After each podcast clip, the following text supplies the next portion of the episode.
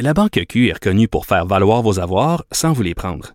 Mais quand vous pensez à votre premier compte bancaire, tu sais, dans le temps à l'école, vous faisiez vos dépôts avec vos scènes dans la petite enveloppe.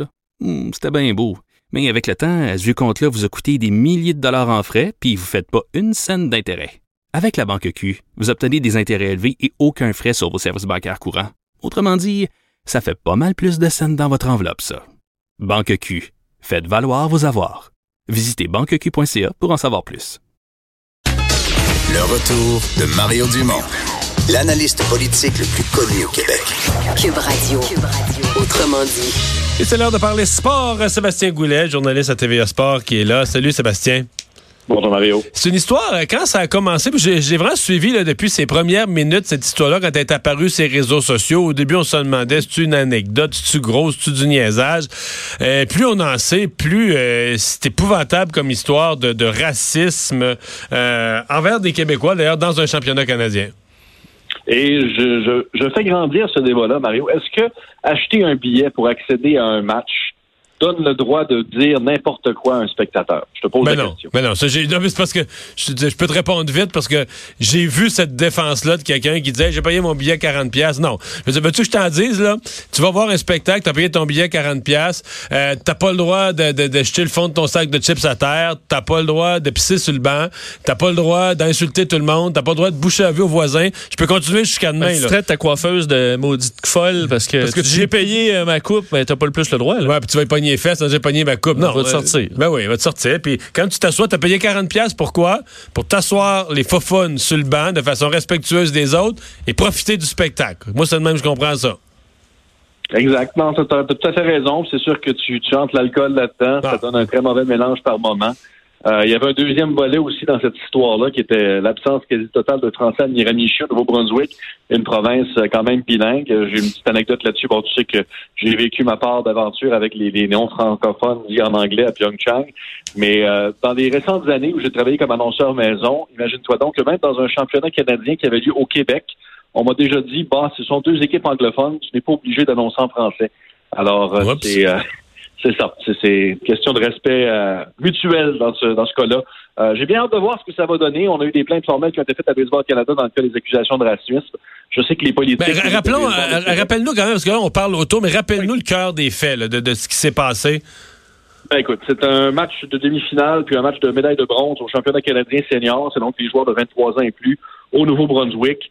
Et euh, des spectateurs ont commencé à parler à des joueurs, bon, entre autres le lanceur Fernando Fernandez, euh, d'un père hondurien, d'une mère salvadorienne, euh, s'est fait dire, euh, écoute, maudit nègre, retourne dans ta boîte de joueurs de couleur. Euh, des, des joueurs qui avaient des barbes se sont fait appeler des bandes d'Al-Qaïda, des poseurs de bombes. là, ça ça n'arrêtait pas. Là. Ça volait très, très bas euh, à Miramichi, au Nouveau-Brunswick. Euh, on a porté plainte. Les gens de la délégation du Québec ont porté plainte. Il y a un agent de sécurité assez âgé qui est allé dire au gars de se calmer. Ça a duré cinq minutes, ça a repris et ça a duré le reste de la journée. Et là, tout le monde de la délégation du Québec a essayé de proposer à Baseball Canada que les règles soient nettement resserrées en cas de manque de respect chez les spectateurs. Bon. Bon, c'est particulier. On parle de combien de spectateurs? Un groupe, euh, c'est pas, c'est quand même pas, c'est pas, c'est pas 10 000 non plus. Il faut pas pousser à l'autre extrême, là. Selon ce qu'on a compris, c'est trois, quatre chauds d'ail. Ouais. Ben, tu sais, dans, euh, dans- en termes simples, si t'as une bonne sécurité, tu mets ça dehors du stade, puis fin de l'épisode, là.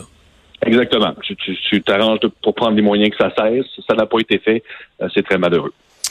Alors, on commence, Sébastien, à regarder la saison arrivée du, euh, du Canadien. Au camp des recrues, euh, quand même plusieurs Québécois. Euh, la question, est-ce qu'on a des Québécois quand même qui ont, euh, qui ont de l'espoir de faire l'équipe? Ben oui, il y en a neuf qui ont été invités au camp des recrues et je te, je te- t'entendais parler de la hâte que la saison commence. Je vais te revenir dans un instant en disant pourquoi il faudra peut-être particulièrement profiter de 2019-2020. Mais oui, euh, plusieurs gars que Joël Bouchard, entraîneur-chef du Rocket de Laval, connaît très bien, notamment Morgan Adams-Moisan, qui joue pour lui avec le Rocket et l'Armada, Alexandre Alain. Euh, Joël Teasdale, qu'on a pu remarquer à la Coupe Memorial l'an dernier, un vrai, bata- un vrai bagarreur, un gars, là, papier sablé, dirait mon collègue Alain Chénier, qui dérange l'adversaire. Euh, belle histoire que celle de Raphaël Hardy-Pinard, qui est un choix de septième ronde des Canadiens cette année. Euh, un très bon marqueur. Donc oui, ces neuf gars-là vont être au camp des recrues. C'est sûr que le camp des recrues précède le tournoi de golf qui précède le vrai camp d'entraînement. Alors, on va surveiller l'évolution de tout ça au cours des prochains jours. Et je vous dis de profiter de la saison, messieurs, parce Ouais. que il y a une rencontre importante de l'Association des joueurs de la Ligue nationale aujourd'hui à Chicago. Et euh, il y a deux, deux aspects qu'il faudra surveiller au cours des deux prochaines semaines. D'ici au 1er septembre, la Ligue nationale, les propriétaires pourraient décider que l'entente de la convention collective qui prend fin en 2022, en théorie, pourrait prendre fin à la fin de la présente saison. Je pense pas que ce soit à l'avantage des propriétaires de le faire parce que tout ça semble aller relativement bien, mais l'association des joueurs, elle, a jusqu'au 15 septembre pour faire la même chose. Et on sait que les joueurs sont pas nécessairement contents de, notamment le montant qui est pris en fiducie, qui est retiré de leur salaire et tout ça, voudront peut-être que les choses changent. Et d'ici au 15 septembre, l'Association des joueurs de la Ligue nationale pourrait dire c'est la dernière saison où l'on utilise cette convention collective, ce qui pourrait ultimement mener à un conflit de travail pour la saison prochaine. Donc, pas cette saison-ci, la saison 2020-21. Exact. Donc, en septembre 2020, c'est possible qu'on se retrouve avec un conflit de travail dans la Ligue nationale de hockey et on pourrait peut-être même savoir les, tenants et aboutissants de tout ça dès les deux ou trois prochaines semaines. Bon. Bien, à suivre. Et finalement, euh, qu'est-ce que tu as pensé de l'intervention de Max Domi? Avec quand même un sourire, un sourire et un clin d'œil en coin, là, mais euh, sur euh, la rivalité Montréal-Toronto, mais vu du point de vue des partisans? Écoute, il a dit que les partisans des Canadiens étaient nettement plus intenses que ceux des Maple Leafs. Euh, j'ai adoré sa citation aux gens de TSN. Il dit Tu peux pas t'attendre à connaître ce que c'est la sensation de patiner au Centre Bell devant plus de 20 000 passionnés qui savent exactement non seulement comment est ton jeu, mais tout ce qui se passe dans ta vie autour, il n'y a aucun public qui se compare à ça. là, bien sûr, ben, Max Domi, son papa taille, a joué longtemps à pour les Maple Leafs. Bien sûr. Donc, parce que c'est pas lui, Max, qui n'a jamais joué à Toronto, là. Non, non, pas encore. J'ai l'impression qu'il va avoir tout un accueil lorsque les Canadiens vont aller visiter des Maple Leafs cette saison. C'est sans aucun doute. Ouais, lui, il manque pas de, disons il manque pas de caractère, puis il, a donné de la couleur. Il a marqué des, buts, il a fait des passes, puis il a donné de la couleur à l'équipe l'année passée. On va espérer que ce soit encore le cas, euh, que ce soit encore le cas cette année. Tout ça, tout ça pour le mieux quand il garde sa, son sang-froid et sa tête, là. Hein? Exactement. Il y a nettement de meilleures mains pour marquer que Papa en avant. En terminant, Mario, victoire de Bianca Andrescu. Elle atteint le troisième tour au US Open. Elle sera assurée lundi prochain minimalement d'être la neuvième joueuse mondiale. Wow.